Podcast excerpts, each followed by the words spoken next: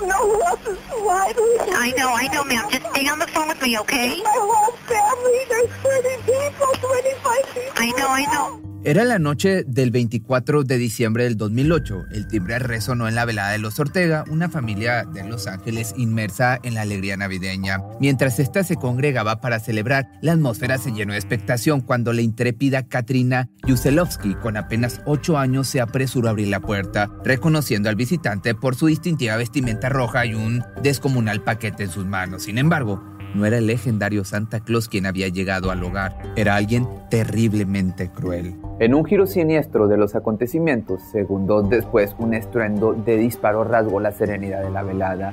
En la entrada de la festiva reunión estaba Bruce Pardo cargando dos pistolas semiautomáticas. En el suelo yacía la niña que minutos antes le había dado la bienvenida con inocencia. Así, el hombre de 45 años, que en algún momento había sido parte integral de esa familia, desató una horrible nochebuena. Entró al salón y comenzó a privarle de su vida a muchos de los presentes, los cuales eran 25 personas, entre ellas su exmujer Silvia.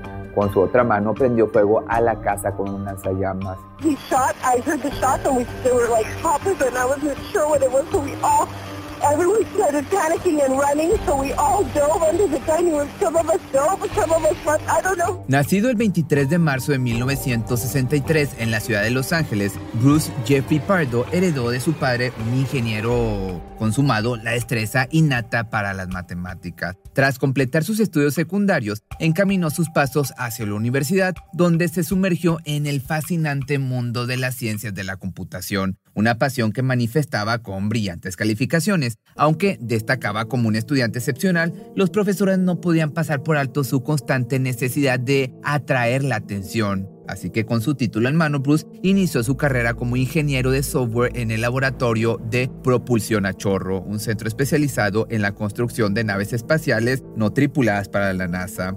Durante su paso por el laboratorio de propulsión a chorro, el joven Bruce se embarcó en una relación con Delia, una compañera de trabajo. Planearon su boda con entusiasmo, fijando la fecha para el 17 de junio de 1989 en la misión de San Fernando. Con todo listo y 250 invitados esperando, el día llegó, pero Bruce brilló por su ausencia. En lugar de presentarse en la ceremonia, sacó 3 mil dólares de la cuenta de su prometida, todo lo que ella tenía, y se escapó de vacaciones a la playa. Bruce regresó con un bronceado y sin mostrar ni una pizca de remordimiento.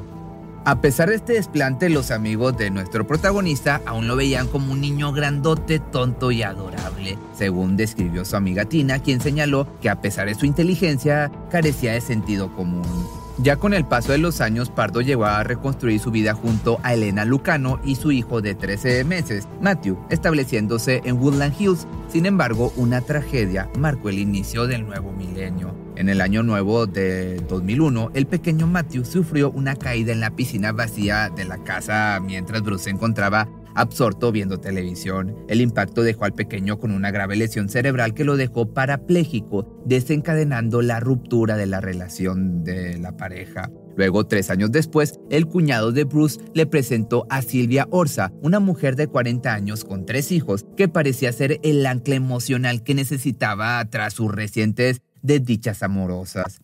El matrimonio se llevó a cabo el 29 de enero del año 2006 y en los primeros compases todo parecía ir viento en popa. Adquirieron una casa valorada en más de medio millón de dólares, sumaron un perrito a la familia y disfrutaban de una vida acomodada. A pesar de los primeros momentos de aparente estabilidad, Pardo de igual forma experimentó un cambio radical. Se volvió frío, distante, notoriamente tacaño con su esposa. Las disputas, aparte centradas en el dinero, se intensificaron hasta volverse cada vez más frecuentes e insostenibles. Este deterioro progresivo minó la relación hasta que Silvia tomó la decisión de separarse en marzo del año 2008, solicitando el divorcio tan solo un mes después. El hombre no recibió obviamente la noticia de buena gana, especialmente cuando un juez dictaminó que debía otorgarle a su exmujer una pensión de manutención mensual de alrededor de 2.100 euros. Fue en ese momento cuando Pardo empezó a elaborar su macabro plan. A pesar de representar ante su círculo cercano una imagen de depresión y preocupación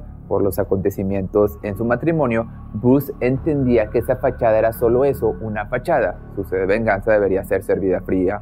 A lo largo de ese verano y entrando el otoño, en secreto se dedicó a acumular un considerable arsenal de armas, a confeccionar un lanzallamas casero y a trazar meticulosamente su escape hacia Canadá. Pero la ejecución del plan requería, eso sí, mucha precisión. A principios de septiembre se puso en contacto con una vecina modista y le encargó un traje de Santa Claus, solicitando espacio adicional para una supuesta fiesta infantil. Mientras tanto, el hombre perdió su empleo, dejó de cumplir con los pagos de la manutención para Silvia y su situación se convirtió en el tema de conversación en la comunidad. Una semana antes de Navidad, el matrimonio compareció ante el juez para dar por concluido el proceso de divorcio. La resolución, basada en diferencias irreconciliables, estableció que Bruce debía abonar a Silvia la suma de 10 mil dólares y que se quedaría con el perro y el anillo de compromiso con diamantes. Sin embargo, para ese momento Pardo ya había preparado meticulosamente todo cinco pistolas, cientos de balas, un lanzallamas con su tanque de combustible correspondiente, un vehículo todoterreno de alquiler y su traje claro de Santa Claus, hecho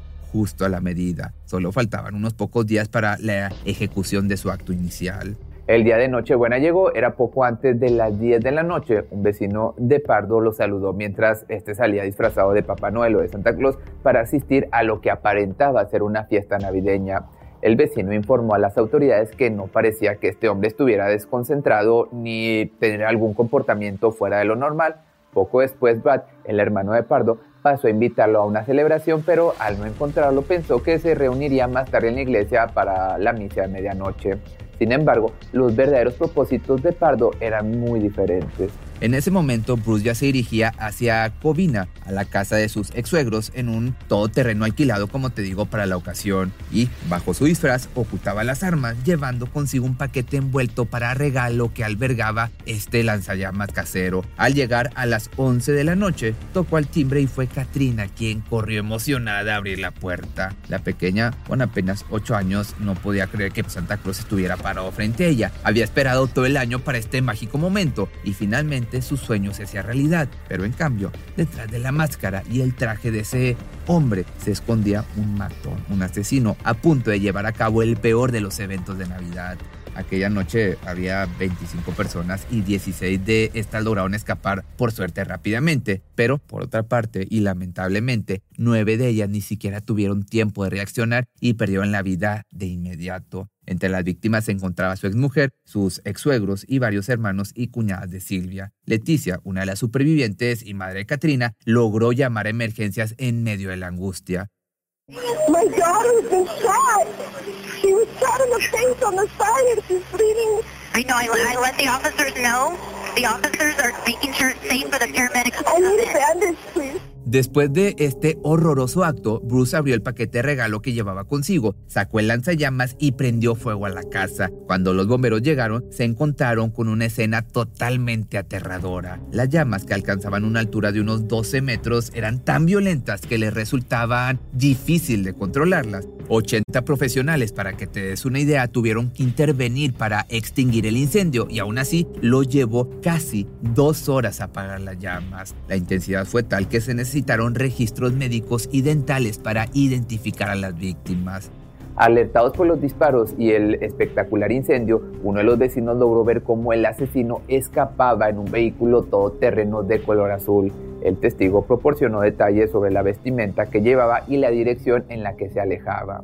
Bruce lo tenía todo meticulosamente planeado, dirigirse a la casa de su hermano, cambiar de vehículo, escapar hacia Canadá. Sin embargo, no contaba con sufrir quemaduras graves en piernas, brazos, manos y nuca debido al contacto con el lanzallamas. Herido y sin posibilidad de acudir a un hospital, el asesino no tuvo otra salida que quitarse la vida cobardemente con un disparo. Fue su hermano Brad quien lo descubrió pasadas las 3 de la madrugada, ajeno a la matanza que su hermano había perpetrado horas antes. La policía llegó al lugar y encontró el cuerpo ya sin vida de Bruce en un estado totalmente lamentable, con el traje de Santa Claus adherido a la piel y debajo de este 17 mil dólares en efectivo dispuestos como una faja. Aún llevaba consigo el anillo de casados. También localizaron varias armas, municiones y el vehículo, el todoterreno que ocultaba un sistema, por cierto, de bomba trampa envuelto en parte del disfraz de Papá Noel y listo para explotar. Ante la imposibilidad de desactivarlo y para prevenir una explosión que pudiera causar daños, un equipo de expertos provocó una desflagración controlada. La venganza despiadada de Bruce contra su exmujer y toda su familia dejó un saldo devastador de nueve muertos y 16 sobrevivientes, entre ellos la niña de 8 años, Katrina, a quien disparó directamente en el rostro. Nadie jamás sospechó de las oscuras intenciones del ingeniero, ni siquiera mostró públicamente su enojo o indignación por el divorcio. Para aquellos en su círculo cercano, Pardo era un hombre afable y gentil, asistente asiduo a la iglesia todos los domingos y a quien nadie imaginaba capaz de cometer actos violentos de tal magnitud. La masacre de Covina, como se denominó a este terrible evento, estremeció profundamente a la comunidad de esa zona en Los Ángeles. Los padres se encontraron sin palabras al intentar explicar a sus hijos lo que había sucedido en este lugar. Los más pequeños se preguntaban cómo era posible que Santa Claus hubiera perpetrado semejante atrocidad, ya que resultaba difícil entenderlo y nada tenía sentido. Luego, ya años después, Katrina, la superviviente que te digo, más joven de esa tragedia, ha alzado su voz en contra de la violencia armada. En un discurso por allá del año 2018, después de un grave tiroteo en una escuela estadounidense, compartió que su familia sigue celebrando la Navidad en lugar de distanciarse de la festividad que su macabro tío enlodó para siempre. A su vez, desde aquel triste acontecimiento, el regalo que más valora en Navidad es el mismo, estar viva. Aunque las chicas aún se aferran a objetos queridos de antes del ataque, como el vestido rojo y negro que uno de sus familiares llevaba aquella Nochebuena, que le regaló su madre, han dado paso para dejar atrás la tragedia. A finales también de la primavera pasada, Katrina preguntó a su profesor si podía hacer una presentación durante la Semana Nacional de la No Violencia. La historia de Bruce Pardo y la masacre de Covina es una tragedia que dejó una profunda cicatriz en la vida de las personas afectadas, desde la fachada de un hombre aparentemente amable hasta el horror desatado en una noche de Navidad. Este acontecimiento revela la complejidad de las vidas humanas y cómo la violencia puede alterarlas irreversiblemente. Las secuelas impactaron no solo a los que perdieron la vida, sino también a los supervivientes, especialmente a Katrina, la niña que experimentó el horror de cerca. Su valentía para enfrentar el trauma y convertirse en una voz contra la violencia armada destaca la resiliencia humana. Espero te haya gustado este capítulo especial de Navidad y ojalá Santa Claus te traiga muchos regalos y nos vemos el día de mañana 25 en un nuevo video. Feliz Navidad.